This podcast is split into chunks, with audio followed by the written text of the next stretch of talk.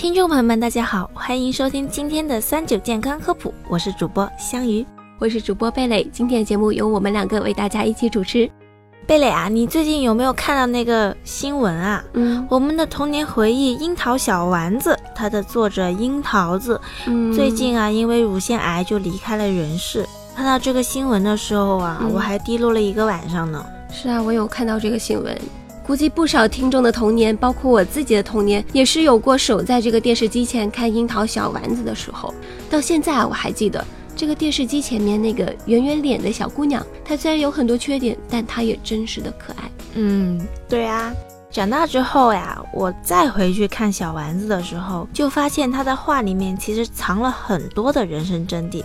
可是现在呀，小丸子的作者因为乳腺癌就离开了人世。贝雷，你知道吗？小丸子的原型就是作者本人，他再也不能够借小丸子的形象跟我们打招呼了呢。是的，确实非常可惜，一代人的童年记忆就这么远去了。对啊，是的，这个乳腺癌其实也是一个非常可恶的疾病。这个乳腺癌啊，它被称为这个女性第一癌症，乃至嗯女性疾病的第一杀手，嗯，发病率确实也是逐年攀升。而且不仅仅是这一次樱桃小丸子作者的事情啊，嗯，还有像是歌手姚贝娜、演员安吉丽娜·朱莉，他们同样也是有过乳腺癌的困扰。对啊，其实不仅仅是女性啊，目前有一部分的男性也被查出了患有乳腺癌。虽然说综合伤害和恐惧感还是主要以女性为主，毕竟除了死亡的最终威胁之外，乳腺癌给女性带来的还是全方面的综合伤痛。没错，所以啊、这一期节目，贝蕾和香鱼还是想跟大家好好聊一聊乳腺癌这个话题的。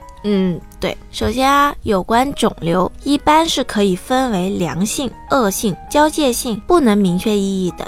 或许很多人会通过名字来判定肿瘤的程度，这的确是一个参考，但是它呢，并非是百分之百准确的。没错，医生啊，通常呢会根据这个病理报告上的组织学类型来判定肿瘤的分化程度的。所谓的肿瘤分化程度呢，是指肿瘤细胞和正常细胞的这个差异性程度。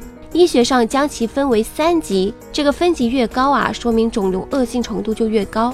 也就是说，三级分化呢会比一级分化要更严重。嗯，对。贝蕾，你知道吗？关注以上几项，基本就可以判断肿瘤的性质。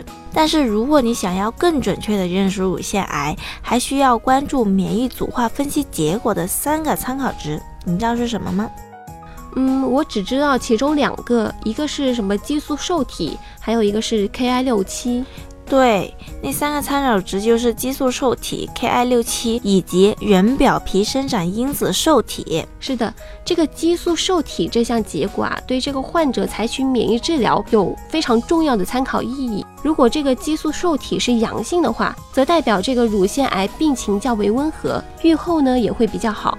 而 Ki 六七则是肿瘤进展快慢的指标，数值越高呢，说明肿瘤越活跃，情况越不乐观。嗯，至于刚才提到的那个人表皮生长因子受体呢，如果在病理报告上以加号的形式出现，三个加号就代表阳性，表示肿瘤恶性程度高；一个加号表示阴性，两个加号呢就代表不确定，需要做其他的检查来确认你是否患上了乳腺癌。是的，根据这些病理报告上的数据啊，医生通常都会通过综合的判断，对这个乳腺癌进行最后的分期。不同的分期患者对应的是不同的治疗方案。是的，如果您不幸被乳腺癌这个讨厌鬼缠上，及时治疗是非常关键的。